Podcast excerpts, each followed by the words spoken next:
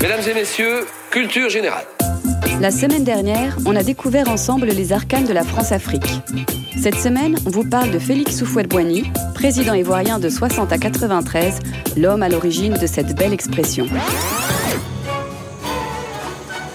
Houphouët-Boigny est né au début du XXe siècle, en Côte d'Ivoire.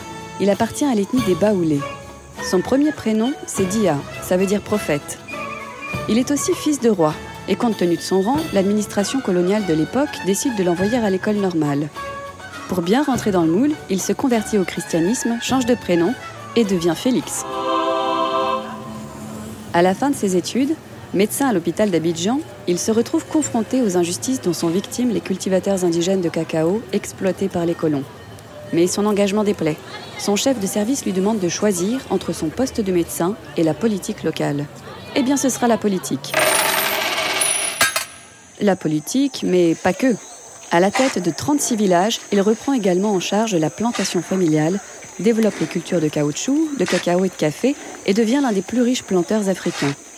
Juste avant la fin de la Seconde Guerre mondiale, d'ailleurs, il fonde avec l'accord de l'administration coloniale le syndicat agricole africain qui revendique l'abolition du travail forcé.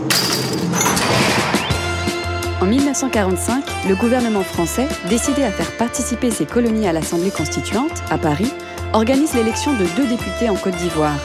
Félix Houphouët-Boigny est élu. En travaillant au sein de l'Assemblée nationale, il milite également en faveur de l'Union française, une sorte de nouvel empire. Mais alors que son syndicat est devenu un parti politique, il est contraint de s'apparenter à de grands partis existants pour pouvoir siéger au Palais Bourbon. Les représentants africains s'affilient alors avec le PCF, le Parti communiste français, seule formation politique ouvertement anticolonialiste. Pour autant, il se défend de toute sympathie communiste. Ça ne change rien au fait que l'administration française manifeste une hostilité grandissante envers son parti et organise une répression sanglante. En Côte d'Ivoire, les militants de Houphouët-Boigny sont arrêtés, battus et assassinés. Pour désamorcer la crise, on envoie le ministre de la France d'Outre-mer, François Mitterrand. Conscient d'être dans une impasse, Houphouët-Boigny accepte en 1950 de rompre avec les communistes et de ne plus contester les décisions de l'Union française. Oufouette fait désormais figure de modéré. Il ne dira rien contre la guerre en Indochine, ni sur celle qui se prépare en Algérie. À la fin des années 50, il est à de nombreuses reprises ministre de l'État français. En cette qualité, il participe à l'élaboration de la politique africaine de la France. Et le 4 octobre 1958, Houphouët-Boigny est un des signataires, aux côtés de De Gaulle, de la Constitution de la Ve République. Joie En 1960, la Côte d'Ivoire accède officiellement à l'indépendance.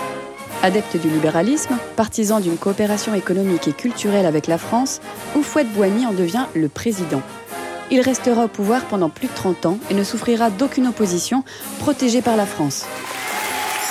Le 7 février 1994, ses obsèques sont grandioses. Une importante délégation française y assiste. François Mitterrand, Édouard Balladur, Philippe Seguin, Valéry Giscard d'Estaing, Jacques Chirac et surtout l'ami de longue date, Jacques Faucard, le monsieur Afrique de l'Élysée, celui avec qui pendant plus de 30 ans, Oufouette Boigny s'est entretenu chaque semaine au téléphone pour décider de la politique à mener sur le continent africain. Salué par les libéraux, Oufouette-Boigny a quand même un joli tableau de chasse à son actif. Aligné sur la France, il aurait été très impliqué dans la guerre au Biafra dans les années 70, le reversement de Thomas Sankara au Burkina Faso ou encore dans le soutien armé au seigneur de la guerre Charles Taylor au Libéria.